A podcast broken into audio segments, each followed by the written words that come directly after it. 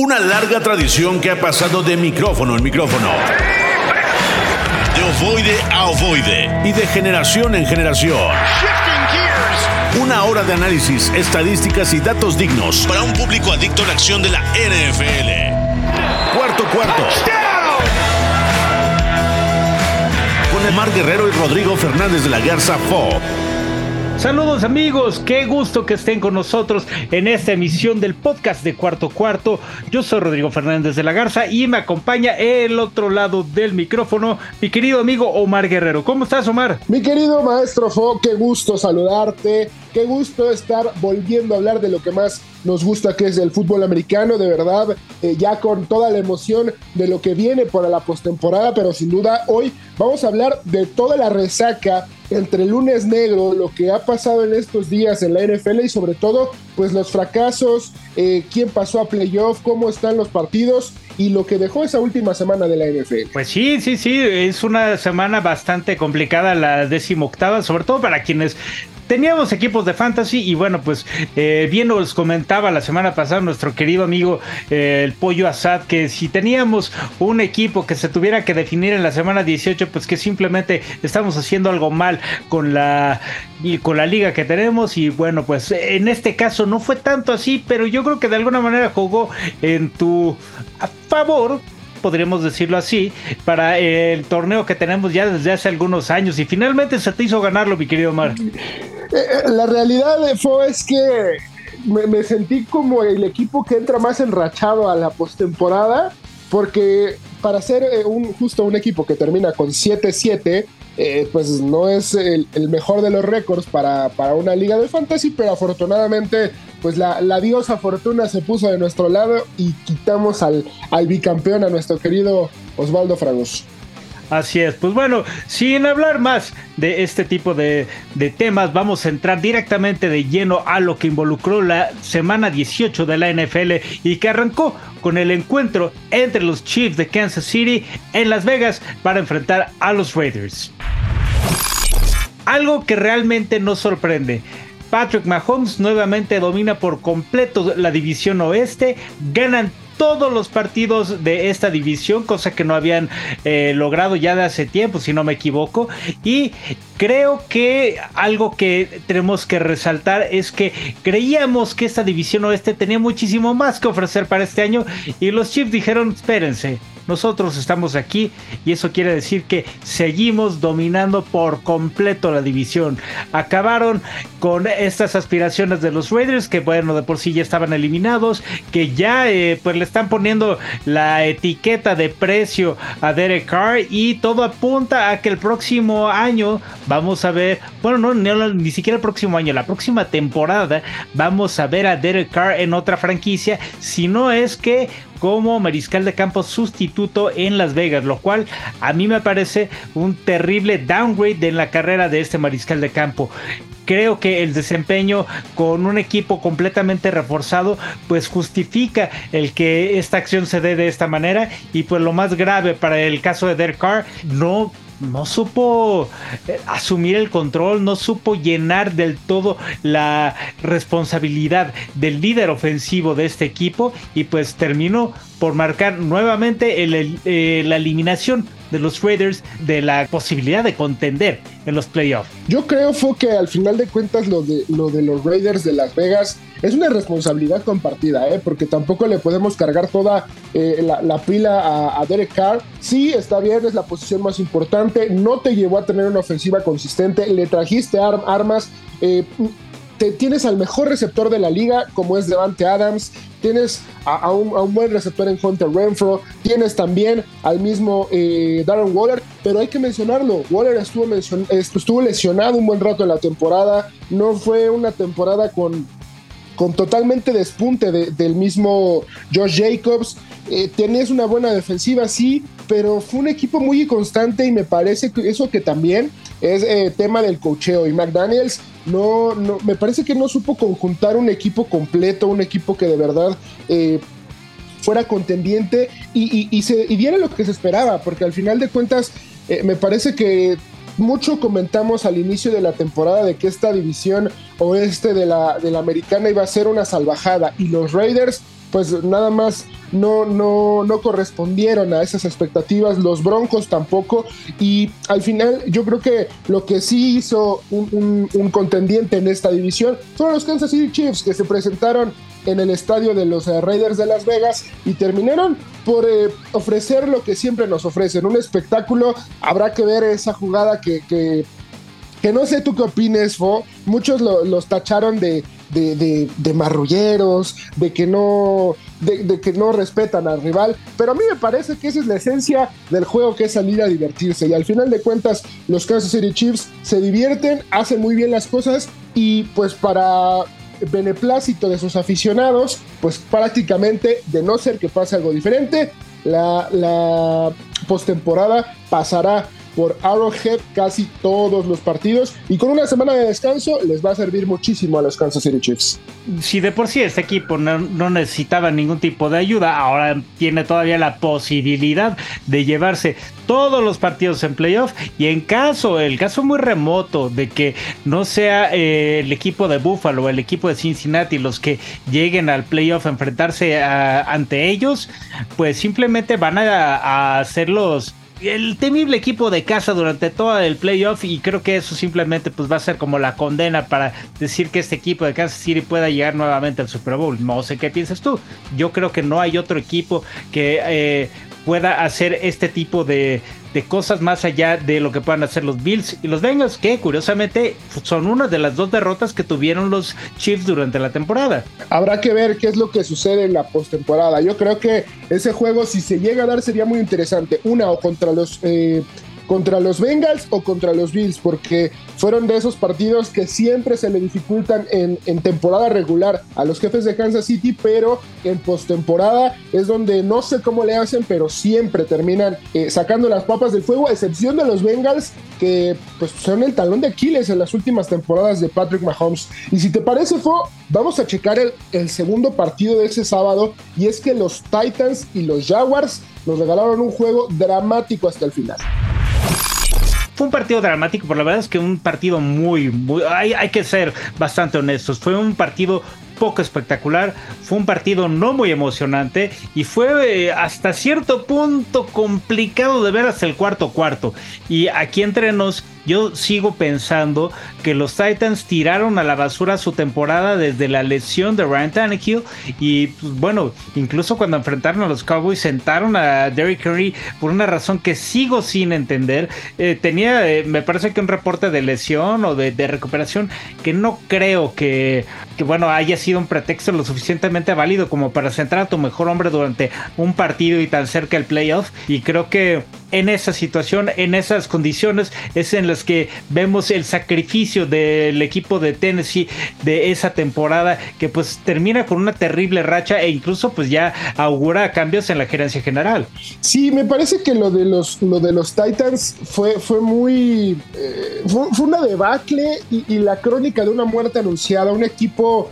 que terminó por, por entregar la temporada muy temprano. Eh, se quedaron sin la posición más importante que es la de coreback. Realmente eh, cuando se va eh, Ryan Tannehill pierden muchísima, muchísimo punch, pero creo que esto es eh, el resultado de muchas malas decisiones en el, en el equipo, porque dejan ir a un estandarte del equipo como lo era el mismo AJ Brown,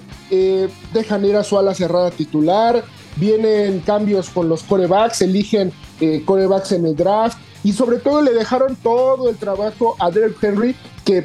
por supuesto, coincido contigo, lo sentaron en el momento más importante de la temporada porque al final llegaron pidiendo eh, pues las cuentas en el último juego y no les alcanzó, no les alcanzó contra los Jaguars que hoy en día tienen una ofensiva que tiene mucho que avanzar todavía, pero me, parece que es uno de esos equipos que no ha alcanzado su techo, que tienen todavía mucho más por explotar y que tienen una defensiva extraordinaria y sobre todo lo que le importa a todos los equipos, un coreback que tiene calidad, que tiene mentalidad y que sabe cómo ganar los partidos grandes. Así es, creo que esto, este equipo de, de, los Jaguars está haciendo las cosas muy bien, tiene muy buen cocheo, tiene un equipo motivado, tiene muchos incentivos y creo que prepara mucho la escena para convertirse en el caballo negro de la postemporada. Me parece que este equipo de los Jaguars también tiene muchísimo que ofrecer, tal vez no ofensivamente porque todavía me parece que carecen de un receptor lo suficientemente necesario, un playmaker que le pueda dar la vuelta y el, contar con Travis Etienne hace una diferencia muy importante. Sin embargo, el haber perdido a James Robinson, pues le quitaba esa, eh, le quita al equipo de Jacksonville la dualidad de tener un doble amenaza terrestre que si no era un jugador era el otro. Aún así, yo creo que Jacksonville hace las cosas muy bien. Tiene, tiene en Evan Ingram eh, un extraordinario ala cerrado. Y creo que eh, Christian Kirk, sin hacer grandes eh, números, sin hacer grandes cifras, hace las cosas lo suficientemente importantes para darle confianza a este gran liderazgo que lleva en la ofensiva Trevor Lawrence. Creo que, por supuesto, lo más sobresaliente del equipo de Jacksonville tiene que ser la defensiva. Y poco a poco Vamos a esperar a ver qué es lo que puedan hacer para sorprenderlos. Lo que sí es que en este instante es un equipo que nos gusta ver y que gozan de un pase al playoff bastante digno, bastante merecido. Y esperemos a ver qué pasa en los siguientes años, porque a mí me parece este es un equipo que está construyendo un poquito del, camino hacia el Super Bowl y este es la primera muestra de hasta dónde pueden llegar. Y sobre todo que tienen un head coach que sabe ganar que por X o, Y no terminó por eh, cuajar los años posteriores al Super Bowl como es eh, el mismo Doc Peterson, que lo ha hecho bien, lo hizo bien en las Águilas de, Filadelfia, ya no cuajó después de aquel título, pero tienen a un, a un eh, head coach que sabe cómo jugar esos juegos importantes y que le va a brindar la confianza que, que no le brindaron sus, sus, head coaches anteriores o el head coach anterior al mismo Trevor Lawrence. Si te parece, Fo, nos vamos con otro partido bien interesante porque de cara a la postemporada los Bucaneros de Tampa Bay pues terminan perdiendo contra los Falcons y dejó muchísimas dudas de, cara a lo que va a ser un juego bien rudo, bien importante contra los eh, Cowboys en la postemporada, el Buccaneers contra los Falcons. Sí, pero ¿sabes qué, mi querido Mara? Yo, yo creo que eh, ya una vez que vieron cómo estaba el panorama, los Bucks simplemente decidieron continuar, decidieron pues dejar que las cosas pasaran y le dieron oportunidad a que Tom Brady descansara un poco, que no se arriesgara mucho ni Chris Godwin, ni Mike Evans, ni Leonard Fournette, ni nadie de los que ya habían dado de alguna manera el seguimiento a la temporada de los Bucks, sobre todo porque fue una temporada bien complicada, muchas lesiones, muchos problemas, todavía tienen una cantidad de parches tremendos en la línea ofensiva y yo creo que estos Box, si no se hubieran tomado ese espacio para que los eh, Atlanta Falcons ganaran el partido, que por cierto, es la primera vez que, que un equipo de Atlanta termina ganando a, Tom Brady, pues simplemente eh, pues es ya la, oportunidad para eh, dejar que estos bucaneros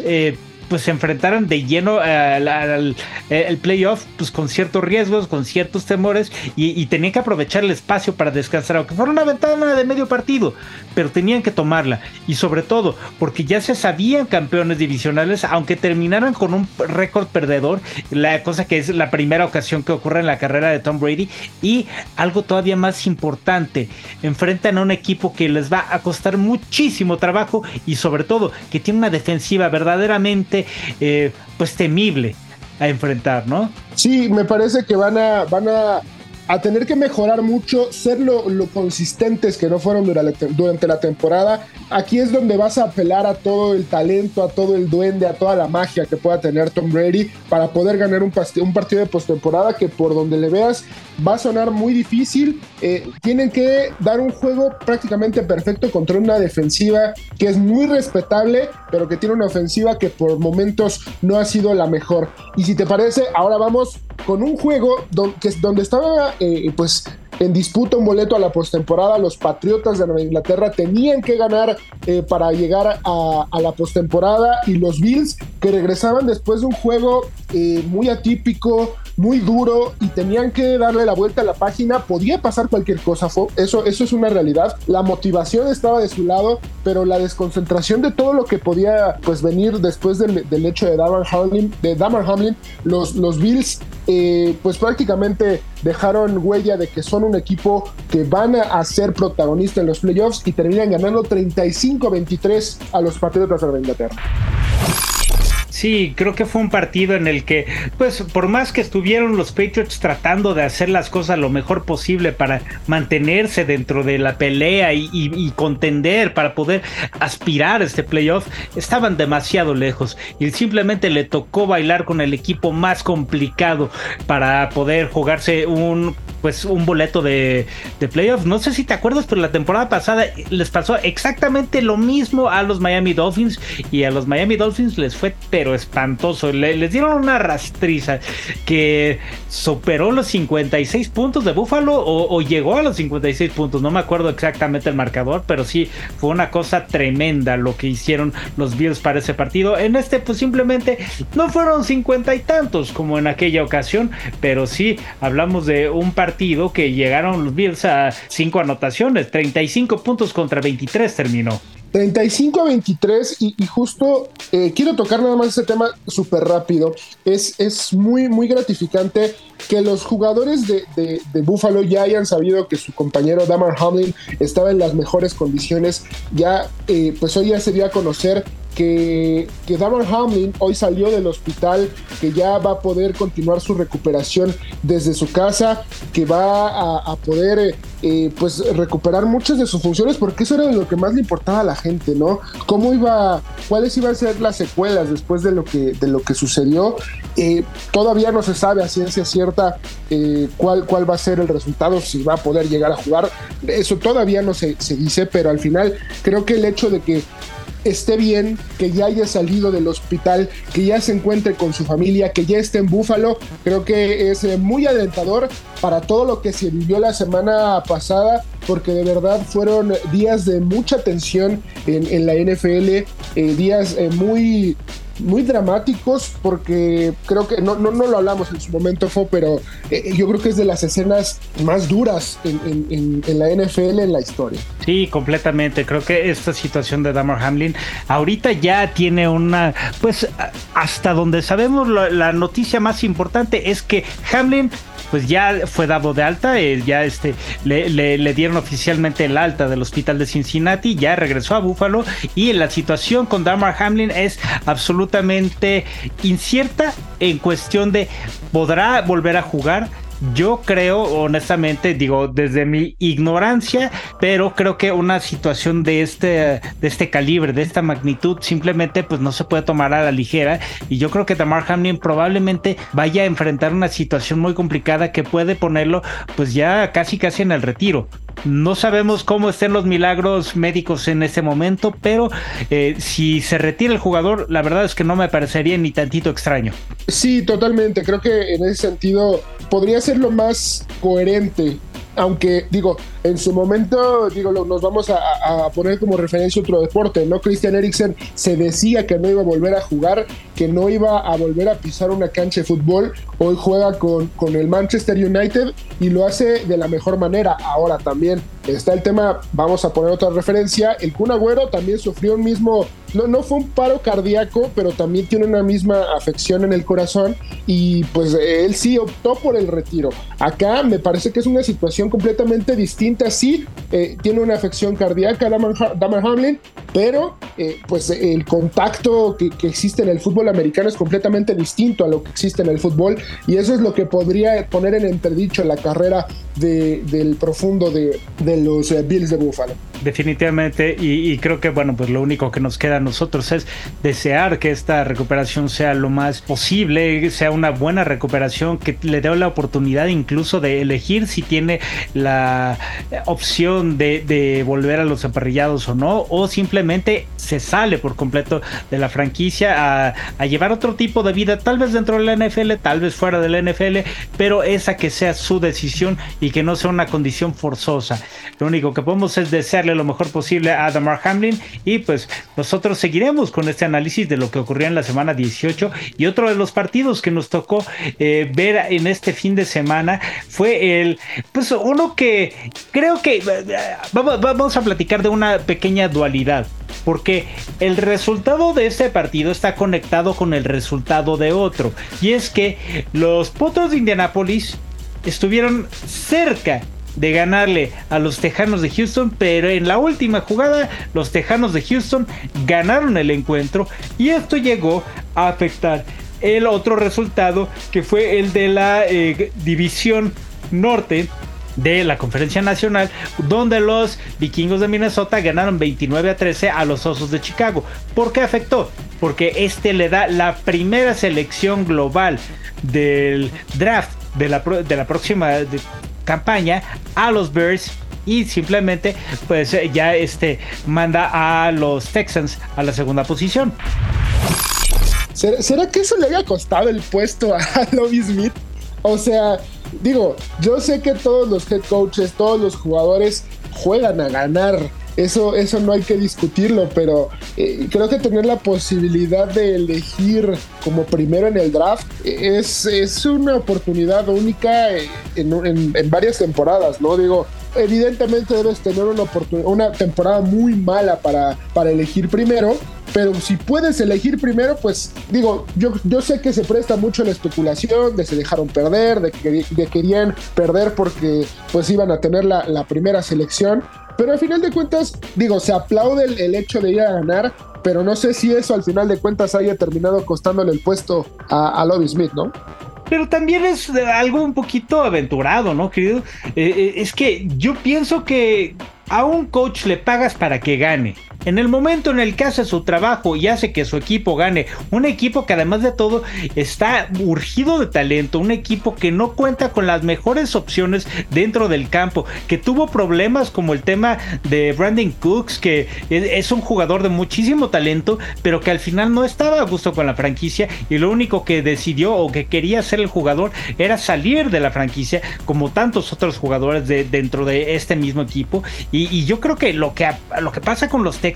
es, es que al final de la campaña dieron un reflejo hacia dónde podría ir este equipo, hacia dónde podía llegar en un futuro y que es un futuro un poco más promisorio que el panorama que hemos estado viendo como aficionados realmente. A mí me, parece hasta cruel que le quiten el trabajo a Lobby Smith después de construir un equipo competitivo que le peleaba a todos y que no era el flan que todos esperaban enfrentar como si lo fue durante pues, la mitad de la temporada y la temporada pasada. Pues es que sí, a, final de cuentas no, no vimos un equipo como, como en su momento fueron los Jets, que no le ganaban absolutamente nadie, los mismos eh, Detroit Lions que, que tenían temporadas muy malas. Realmente hoy los últimos equipos, tanto los Bears como los eh, Texans, pues eh, podían darle un buen juego a cualquiera. El, tener a Davis Mills que, que, lo hacía bien, no me parece un mal coreback. que, que, el mismo eh, coreback de los, eh, Osos de Chicago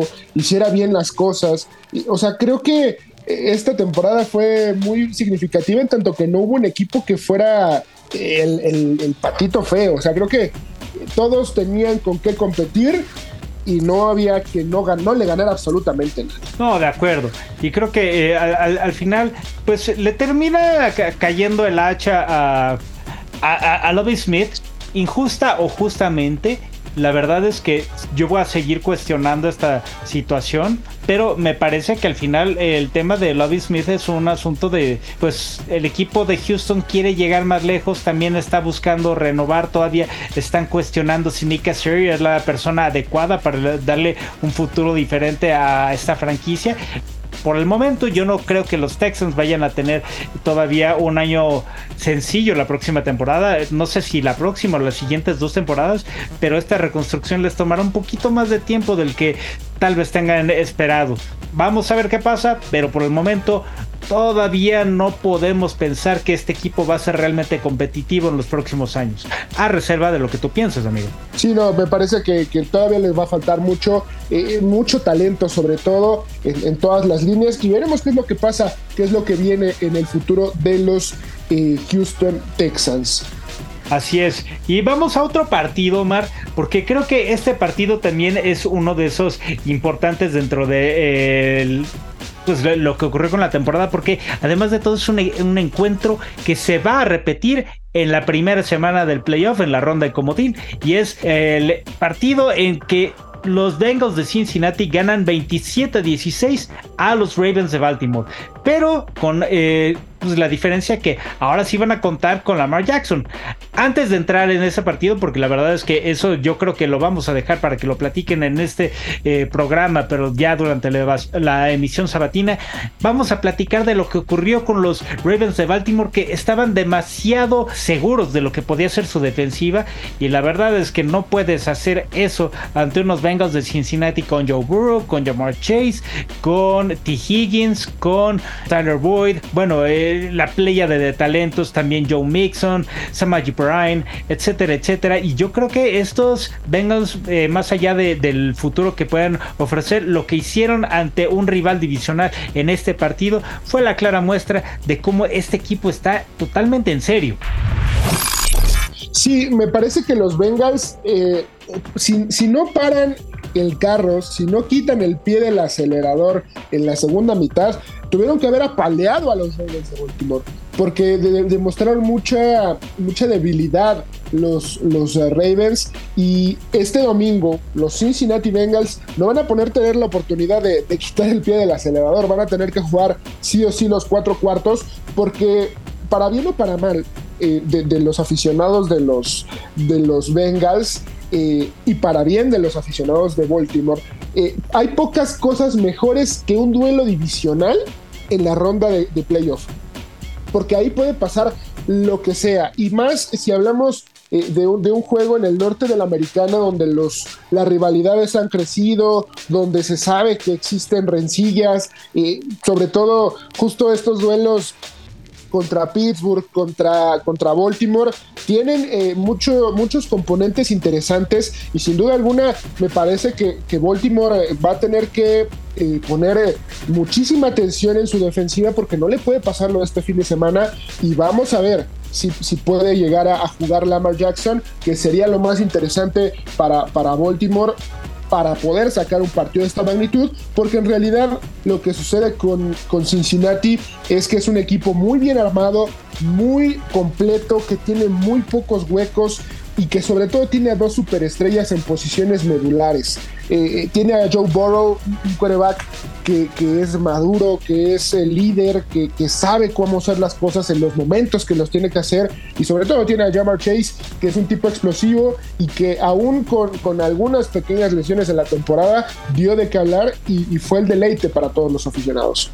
Pues sí, un eh, marcado contundente este 27-16 de Cincinnati que definitivamente no reflejó el absoluto dominio del equipo de Ohio sobre los de Baltimore y pues nosotros simplemente nos quedamos a la expectativa de qué es lo que vaya a pasar este fin de semana nuevamente con los Bengals y los Ravens.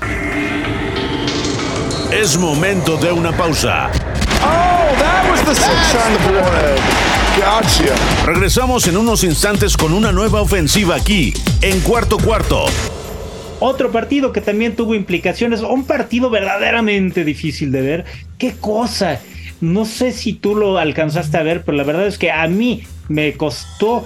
bastante seguirlo y no es porque, ay, si no es porque tenía verdaderamente un boleto ahí eh, bastante probable a definirse entre los Dolphins y los Jets, no tanto para los Jets, pero sí para los Dolphins. Qué partido tan infame el que se jugó en la jornada 18 entre estos dos equipos. Una cosa tristísima, Fo, porque o sea, cero puntos en el primer cuarto, seis puntos en el segundo, tres en el cuarto y ocho en el quinto. O sea, eh, tiene marcador de béisbol este juego, o sea. Te lo juro que eso mismo pensé. Eso, eh, eh, estaba siguiendo el partido, estaba viendo, oye, no, es que no es posible. Esto acabó como un partido de béisbol. Estuvo a nada de quedar de un partido de fútbol. parece box score de, la, de, partido de béisbol, porque, o sea, realmente parece que jugaron a no perder, a, cuidar mucho el marcador. Y algo que estoy totalmente seguro es que Zach Wilson no es el futuro para los Jets. Eh, dieron un muy, una muy buena primera parte de la temporada los Jets, para ser honesto. Yo, nadie, nadie y, yo mismo me incluyo, que nadie creía que iban a dar una temporada así los Jets. Hubo un momento en el que eh, se colocaron, si no me equivoco, primeros de su división y Garrett Wilson, eh, muchísimos jugadores del mismo Corey Davis, eh, o sea, su, corredor se lesionó en esta temporada, el, Elijah Mitchell, o sea, tenían muy buenas armas. Robert sale supo armar un gran equipo, sobre todo eso, un equipo que si bien no tenía muchos nombres, hacían muy bien las cosas. Y, hoy es eh, la misión primordial encontrar un coreback competente para pues no desperdiciar los mejores años de una muy buena defensiva, porque si tú tenías fantasy, la, defensiva de los Jets sabías que te iba a dar puntos sí o sí. Ahora, si hablamos de los Dolphins, híjole, eh, creo que no, no importa qué tan fea haya sido su victoria sobre los Jets,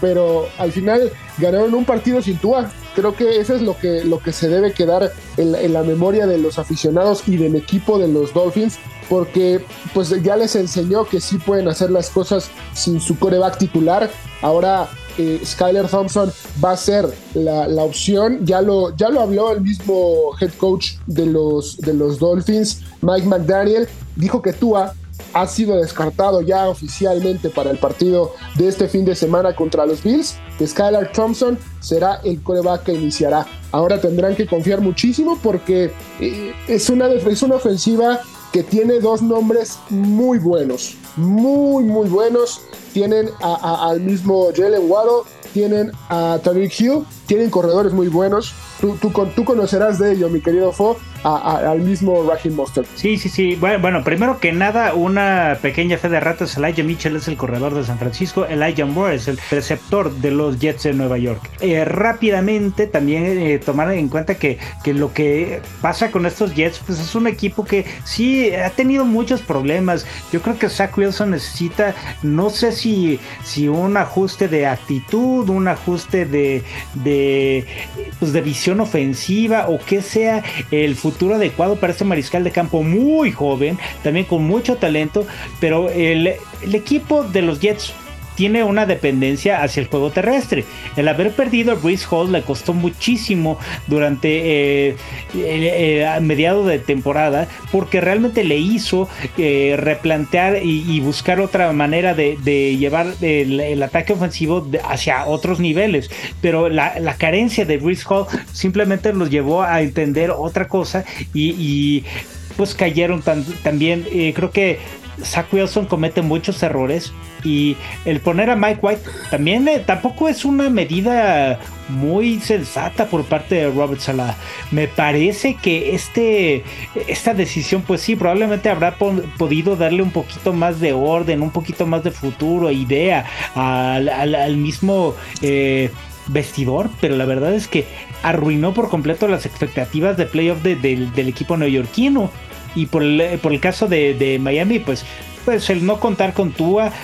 a mí la verdad es que me parece un mariscal de campo de, talento más que probado, pero yo no estoy, más bien, yo no estoy seguro de que este equipo tenga el suficiente carácter para poder llegar más lejos de lo que ya llegaron. Es cierto, alcanzaron playoff, pero tuvieron la fortuna de que a los Bills les tocó enfrentar a los Pechos en el último juego y no veo la verdad la posibilidad de que tengan un poco más de, margen o de techo por alcanzar más allá de lo que ya llegaron en esta temporada, mi querido Omar. Vamos a continuar con el resto de los partidos de esta eh, semana 18 de la NFL. Vamos ahora con otro encuentro, este partido que también es, este, incluso lo podríamos pasar un poquito rápido. Carolina contra Nuevo Orleans. Carolina, pues un equipo que también está en intención de, renovarse, incluso ya anunciaron que quieren hacer una entrevista a Kellen Moore para convertirlo en el próximo head coach del equipo. A mí me parece que Carolina no estaba haciendo las cosas mal en el cierre de temporada, pero tiene muchas cosas que mover. Y en Nueva Orleans, pues más allá de la buena adquisición de draftear a un jugador como Chris Olave, me parece que los Saints también pues, están enfrentando el primero de varios años complicados para reconstruir su franquicia. Otro marcador de béisbol, ¿no? Fue 10 por 7. los, los Panthers terminan por ganarle a, los, a los Saints. Eh, muy, muy pobre los puntos de este juego, pero sin duda me parece que los Panthers eh, tienen más claro la reestructura de su equipo que los Saints, porque los Saints eh, tienen, tienen mucho que analizar en la temporada también. O sea, son, hablamos de que son dos equipos que terminaron con récords iguales, 7 ganados y 10 perdidos. Eh, no fue una mala temporada, pero creo que sí tienen que replantearse muchas cosas, porque en, las posiciones eh, fundamentales del fútbol americano, pues eh, por ejemplo los Panthers tuvieron que cortar a Baker Mayfield, los Saints no terminaron por encontrar en, en, su coreback a un tipo confiable, utilizaban mucho a Tyson Hill como esta navaja suiza que todos ya conocemos. Creo que pues eh, sí, sí vale la pena hablar de este partido en tanto que pues eh, son dos equipos que están en reconstrucción y que al final le dieron a, Tom Brady la oportunidad de estar en postemporada porque ninguno de los equipos del, del sur de la pues terminó por hacerle sombra a los bucaneros de Tampa. Completamente de acuerdo y algo que me parece claro es que el cocheo pobre de los Saints ha terminado por quemar el truco de Taysom Hill hasta ya hacerlo prácticamente obsoleto y lo cual se tiene que replantear y reformar y finalmente el, tema del mariscal de campo le urge a los Santos y creo que Matt Rule eh, echó a perder muchas de las aspiraciones de los, de los Panthers pero eh, creo que no estaban haciendo las cosas mal. Me parece que tal vez merecería una opción más el equipo actual de cocheo de los Panthers. Bueno, vamos a continuar nosotros en el podcast de cuarto cuarto con este otro partido que es el Cleveland contra Pittsburgh. Y es que estos Browns de Cleveland simplemente no tuvieron la manera de quitarle esta eh, pues opción. Yo creo que a, mí me parece una situación bastante grave la de los, los Browns de hacer que su temporada cuando fueron, cuando fueron competitivos tuvieron a Jacoby Brissett. Y luego ya eh, decidieron desde entonces mandar esta temporada a la basura para poder alinear a Deshaun Watson y empezar a probar por qué le están pagando este dineral al mariscal de campo, a este controvertido jugador que es cierto, tiene muchísimo talento y es uno de los mejores en su posición al momento, está más que probado en la liga, pero yo creo que el asunto de los Browns no fue suficiente para vencer a, un, a una franquicia Pittsburgh que al final se empezó a enrachar, que eh, pagó caro los errores de seleccionar a Trubisky como su mariscal de campo titular y de no irse con Kenny Pickett desde el principio. Creo que también le dieron mucho espacio para que tuviera que mostrar la conexión con George Pickens y, poder eh, hacer otras cosas ya eh, como líder de la ofensiva, pero el equipo de Pittsburgh eh, pues todavía tiene ciertos ciertas correcciones que atender una de las más importantes. Yo no sé si vayas a coincidir, estoy seguro que sí. Hay que hacer algo con Deontay Johnson porque es un fantástico receptor, pero qué cantidad de pases ha tirado. Qué cosa, eh, a mí me parece uno de los mejores receptores, pero sigo sin entender por qué es que tira tantos pases tan importantes eh, durante el desarrollo de los juegos. Yo, creo que es un tema de concentración y es que justo hay que mencionarlo. coincido totalmente contigo, Los, los, los Browns, en este afán de probar a Dishon Watson, tiraron su temporada a la basura porque habían sido pues lo suficientemente competitivos para estar peleando al menos un, un lugar de comodín en, la postemporada. Pero en cuanto deciden darle entrada a, a Watson, se, fue toda esa posibilidad, se esfumó cualquier posibilidad de, playoff, que, o sea, es, de este tipo de jugadas donde, pues, si te sale, el, head coach iba a ser eh, un, genio, pero si, si no te sale, pues terminas justo pues eh, acabando con tu temporada. Y en el caso de los, de los Pittsburgh Steelers, creo que tiene una mención completamente aparte, ¿no? O sea, lo de los Steelers eh, es, es para, para nombrarse porque Mike Tomlin no ha tenido, o sea, en todas sus temporadas en la NFL, en todos sus años ya de bagaje en la NFL, no ha tenido ni una sola temporada perdedora. Se, las ingenia para terminar con récord igualado, para terminar con récord ganador, pero no pierde ni una sola temporada. Contrario a lo que todos creíamos, que iba a ser una temporada pues de reestructura, de, mucha de, tragar mucha eh, saliva, perdiendo juegos importantes, pues estando en el fondo de, su división. Nueve ganados, ocho perdidos. Creo que, fue una renta tremenda para el equipo de Pittsburgh. Se quedaron a, nada de, acceder a los playoffs y sin duda alguna me parece que, que es una mención muy, muy agradable. Está muy eh, muy fresco el recuerdo para todos los aficionados de los Steelers que pelearon valientemente y ganaron en la semana 18. Lamentablemente quedan fuera de, la postemporada, pero eso no se les va a reprochar. O sea, lo que sí se les va a reprochar es que pues se les escapara justo eh, esta posibilidad pues de, estar en postemporada experimentando tanto con Mitch Trubisky, con eh, Kenny Pickett, que si que se quedaban con Kenny Pickett, me parece que iban a ser lo suficiente suficientemente competitivos porque el mismo ya iba a tener eh, horas de vuelo para poder hacer funcionar a su ofensiva. Entregarle ya el equipo creo que hubiera sido lo más, lo más sensato y sobre todo, pues hay, como ya lo decías, no hay que trabajar la confianza con, con Deontay Johnson porque si le das eh, si el tipo está bien de la cabeza, si tiene la suficiente confianza, puede llegar a ser uno de los mejores receptores de la NFL. Tiene el talento, tiene el físico y tiene a un eh, staff de coach que lo ayuda siempre y que lo puede hacer funcionar muchísimo mejor. Así es, explotar también las otras herramientas que tiene en el campo, como Pat Farmer, el mismo George Pickens, Najee Harris. Creo que es un equipo que poco a poco se empieza a hacer de talento y de talento importante. Así que yo creo que el equipo de Pittsburgh tal vez ahorita no está para contender por la liga, pero poco a poco se va a convertir en este equipo eh, tan sólido y, que respeta muchísimo a su historia. Yo creo que Pittsburgh el próximo año va a regresar al playoff y pues tarde o temprano lo vamos a ver contendiente a llevarse la conferencia. No es todavía el momento, pero va a llegar tarde o temprano. Y otro equipo también, ahora que estamos platicando de un equipo de Pensilvania, vamos a con el líder o el equipo que terminó como número uno de la conferencia nacional, los Philadelphia Eagles, que forzando un poquito la máquina y sobre todo presionando porque regresara Jalen Hurts, terminan sacando eh, el, partido a los gigantes de Nueva York sin mayor problema. También a los gigantes de Nueva York que, no estaban jugando al 100%, pero que logran sacarle un 22 a 16 a unos gigantes que pues encontraron la manera de hacerle complicado el trabajo a estos Eagles y sobre todo pues encontraron la manera de probarse sin eh, pisar el acelerador a fondo como un equipo contendiente para este playoff yo creo que eh, los gigantes de Nueva York van a ser ese equipo que no todos van a querer enfrentar y que creo que va a ser un buen sinodal para eh, los vikingos de Minnesota, pero mientras tanto le hicieron pesada la vida a, los, a las Águilas de Filadelfia e incluso le costó trabajo eh, refrendarse como el mejor equipo de la NFL y lo más importante, de su conferencia, que fue el que sí probaron.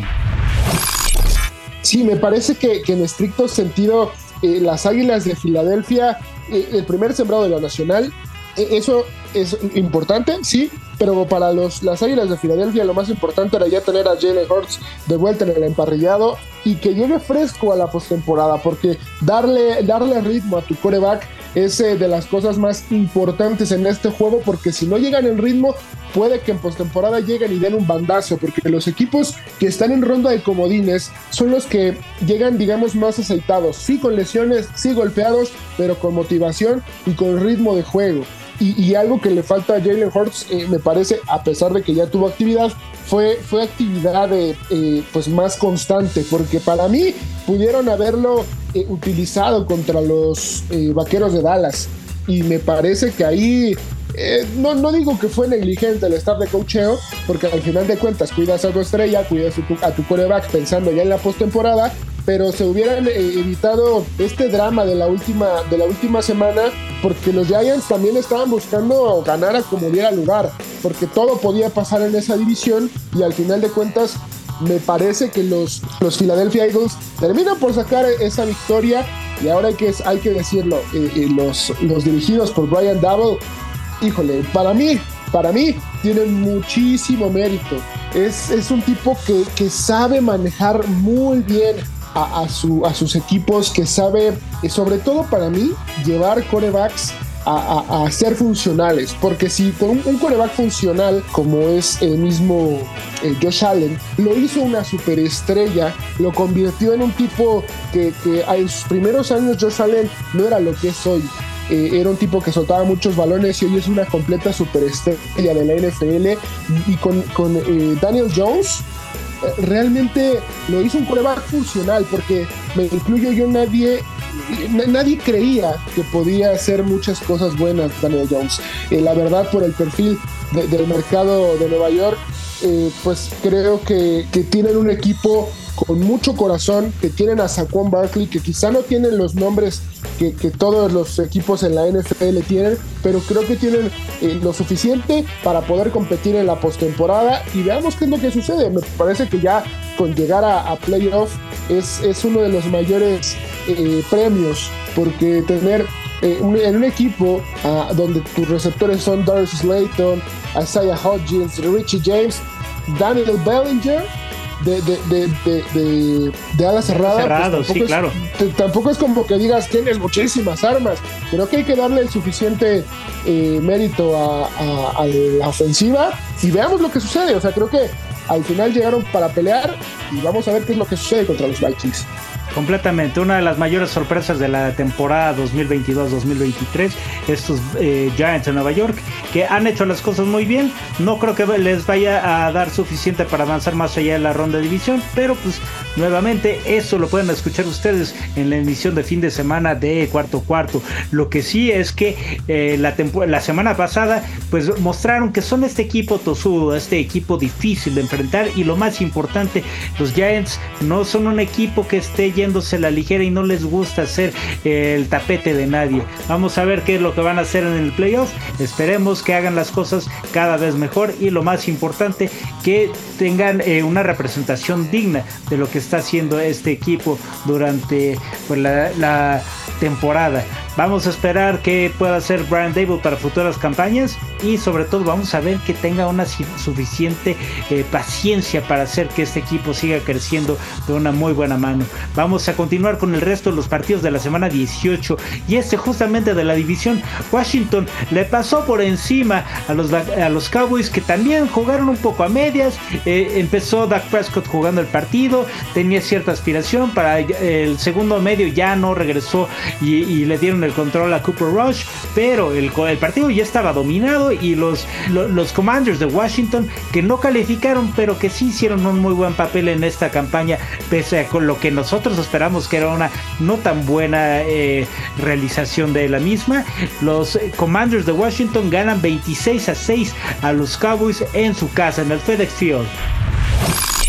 Este partido yo creo que es la muestra perfecta de cómo eh, los Cowboys eh, dan bandazos que, que, preocupan mucho, ¿no? O sea, sé que es la última semana, sé que ya la postemporada no está en juego, pero no puedes permitirte un resultado así si quieres llegar a no, no amedrentar, ¿no? Pero si quieres al menos llegar con la fuerza suficiente a un partido donde vas a enfrentar a un animal de postemporada como es eh, Tom Brady. O sea, creo que los Cowboys tienen que jugar constantes, tienen que ser consistentes y, si bien tienen una defensiva de, nivel top, porque para mí la defensiva de los Cowboys puede estar en el top 5 fácil de la NFL, creo que con Dak Prescott al mando eh, terminan por eh, dejar algunas eh, dudas, terminan por no ser lo suficientemente constantes y creo que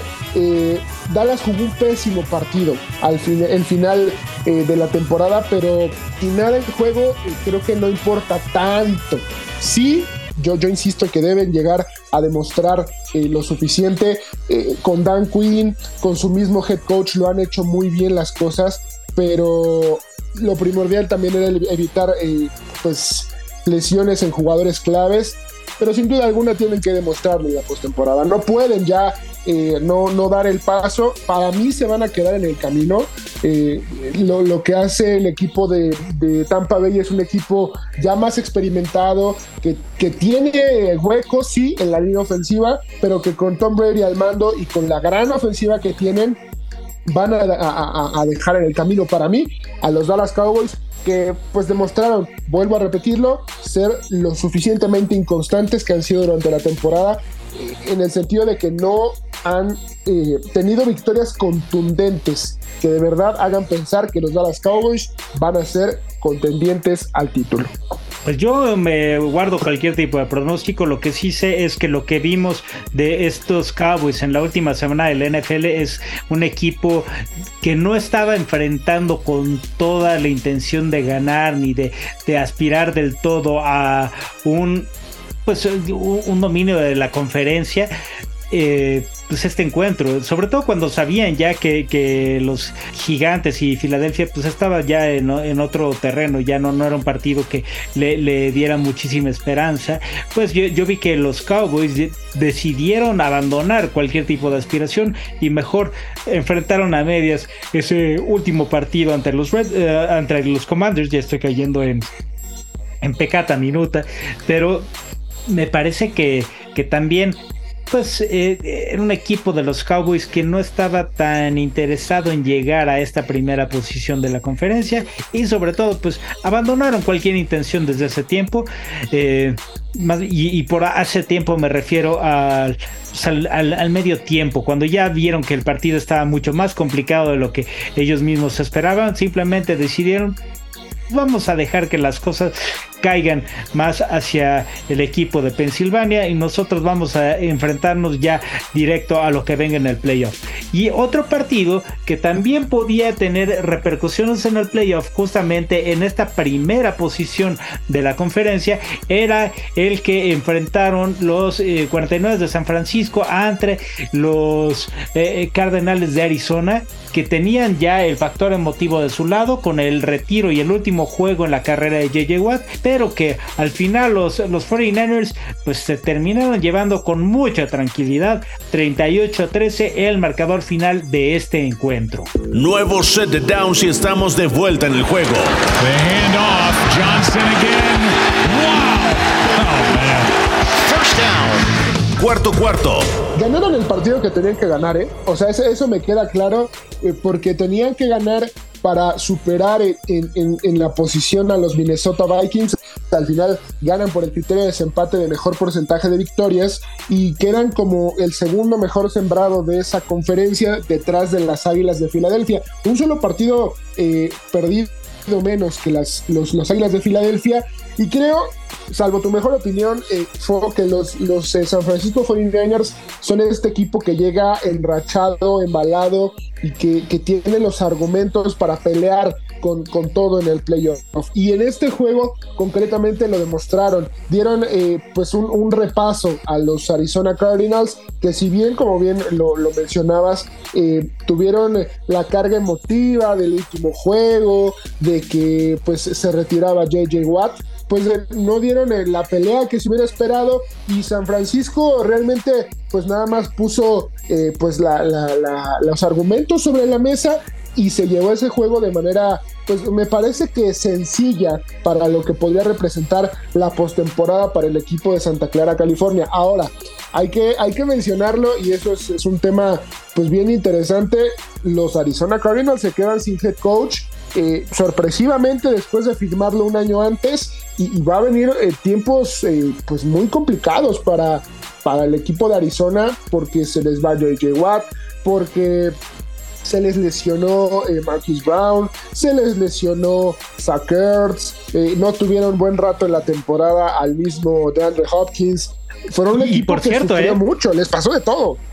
Y por cierto, ya eh, están fuertes los rumores sobre cómo los Arizona Cardinals van a buscar hacer la negociación por un trade involucrando justo a DeAndre Hopkins, lo cual quiere decir que ya el equipo de Arizona pues va a, dejar ir una de sus cartas fuertes. Yo creo que eh, buscan la renovación, quieren darle mayor integración a Kyler Murray en la selección del nuevo head coach y eso creo que es algo que a mí me parece es un disparo en el pie. Es cierto, van a cumplirle el caprichito a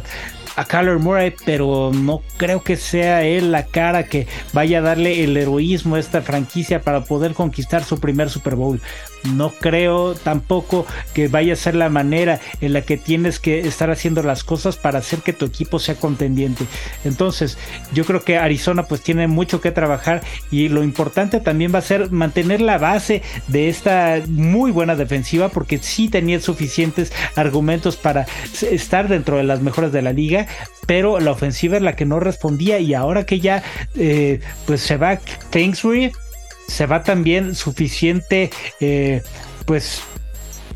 margen de maniobra para un mariscal de campo que además de todo tuvo una lesión muy importante y que pues termina por eh, mandar esta temporada al traste con todas estas derrotas. También se empieza a rumorar que Kingsbury puede llegar a, a ser el coordinador de la ofensiva de los Patriots. Así que pues de irse Kingsbury y de irse Hopkins, que también otro de los rumores es que lo colocan en los Patriotas de Nueva Inglaterra, yo empezaría a temer al equipo de Foxborough como uno de los contendientes de la próxima temporada, pero bueno, hablamos ya en tiempo muy lejano, hablamos de ocho meses mínimo. Sí, me parece que va a ser, digo, muy interesante lo que venga en el off-season, sobre todo con, con las piezas que se han movido en las últimas eh, semanas. Pero si te parece, hay un juego que, que de verdad, para mí, eh, despertó mucho interés, sobre todo porque se está, digo, a esa hora del domingo ya no se estaban jugando mucho, pero los Lions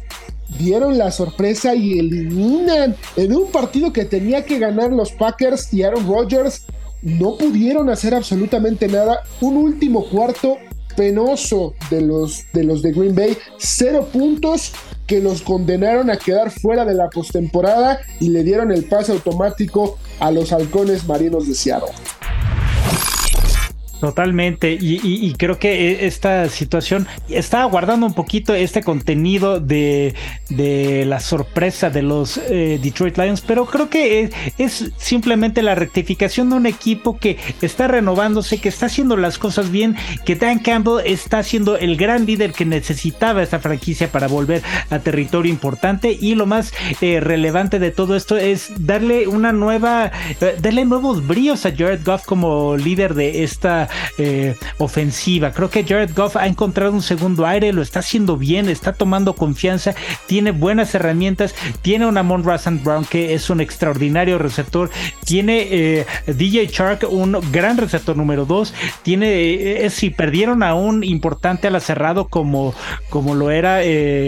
DJ Hawkinson, pero creo que también le va a llegar una buena opción en, esta posición a los Lions para la próxima campaña y finalmente eh, definir qué es lo que va a, ocurrir con la posición del de, eh, corredor. Ahorita es un happy problem porque teniendo a DeAndre Swift y, y también a Jamal Williams están haciendo un gran trabajo en el backfield de este equipo de Michigan. Totalmente. Yo creo que son un equipo fresco, son un equipo que todavía no tiene un techo y que, para ser honestos, después de haber visto llorar a su head coach la temporada pasada por cómo perdían los partidos importantes, creo que hoy vimos a un equipo renovado con un Jared Goff que de verdad. Eh,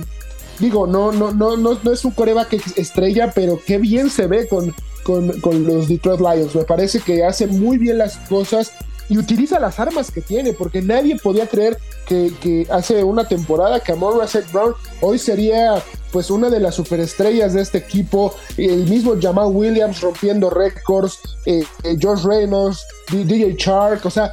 tienen muchísimas armas y, saben hacer bien las cosas, sobre todo eh, tienen una defensiva muy interesante que, que, frenó totalmente a los, a los Green Bay Packers y que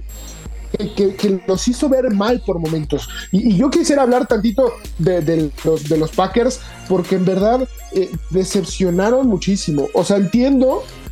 que se les fue su superestrella de la, de la posición en receptor, como es el mismo eh, Devante Adams. Pero Aaron Rodgers, eh, no sé si por momentos se tiró a la maca, si de verdad vio que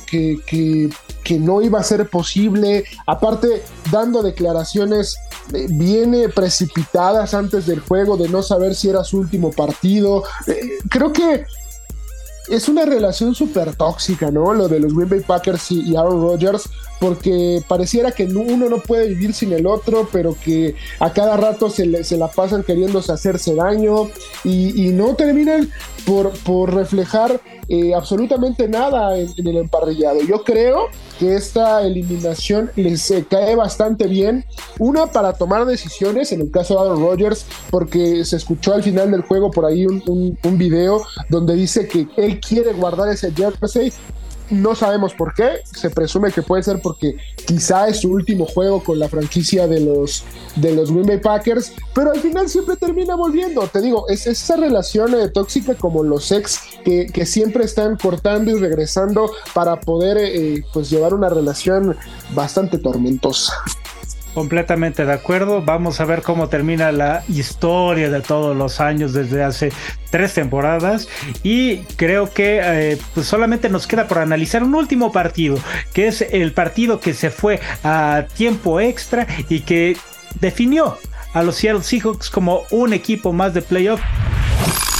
Yo primero que nada aplaudo totalmente la campaña que hizo Pete Carroll como head coach de estos Seahawks porque hizo de un equipo eh, que parecía que no tenía nada y que aspiraba más para ser el último de su división en un equipo de playoff que durante un lapso de la temporada fue el líder de la,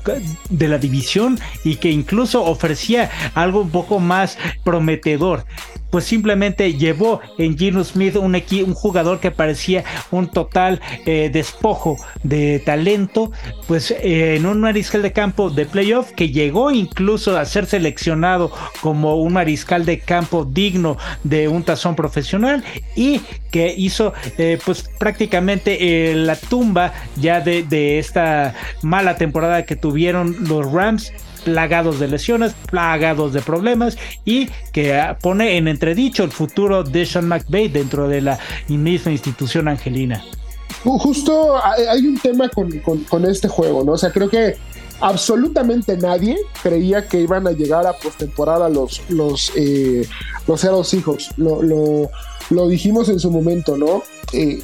creo que iban a ser años complicados, donde se rumoraba quién iba a ser el coreback, si iba a llegar por ahí Baker Mayfield, si iba a llegar Jimmy Garoppolo, e, X cantidad de nombres se barajaron para que pudieran llegar en lugar de Russell Wilson y las cosas de la vida, ¿no? Hoy Russell Wilson va a disfrutar la postemporada desde su casa con los Broncos de Denver y pues eh, los, los Seattle Seahawks pues van a estar en los playoffs, que sí, van a tener o se llevaron la rifa del Tigre, porque enfrentar a un rival como los 49ers no va a ser nada sencillo. Para mí van a quedarse ahí en el camino en esta primera ronda de playoff, pero me parece que ya llegar por sí solo a la postemporada es un mérito impresionante por parte de Pete, de Pete Carroll y, de Gino Smith, porque Gino Smith nadie, volvemos a lo mismo, nadie, absolutamente nadie creía en que podía hacerse cargo de esta ofensiva y hoy en día es un líder que ha llevado a utilizar muy bien sus armas, tienen muy, buenas, muy buenos jugadores en su disposición. Tienen receptores importantes, porque eso creo que siempre es eh, muy agradable en el NFL te contar con, con receptores que, que, hagan bien las cosas. DK Metcalf y Tyler Lockett, Kenneth Walker como, como, su, como su corredor, tienen armas. Eh, sin embargo, yo creo que sí van a sufrir eh, en, la postemporada. Y, qué bien por los Seattle Seahawks. Ahora, en el tema de los Rams, híjole, ahí, ahí hay que, que saber o encontrar, desenmarañar. Porque después de una temporada pues se terminan quedando eh, al margen de, los playoffs, de una temporada donde quedan campeones, terminan al margen de los playoffs y digo, tiene que ver mucho con las lesiones de, Matthew Stafford y de, Cooper Cup, pero para mí no es para que se ponga en entredicho la, continuidad de Sean McVay. Para mí es, un tipo del que no se deben deshacer, sobre todo porque le ha brindado muchísimo más estabilidad a la franquicia. Sí, completamente de acuerdo. el problema de la estabilidad de Sean McVay dentro del equipo eh, californiano no creo que sea una cuestión de rendimiento, no creo que sea una cuestión de, decisión tanto... Eh,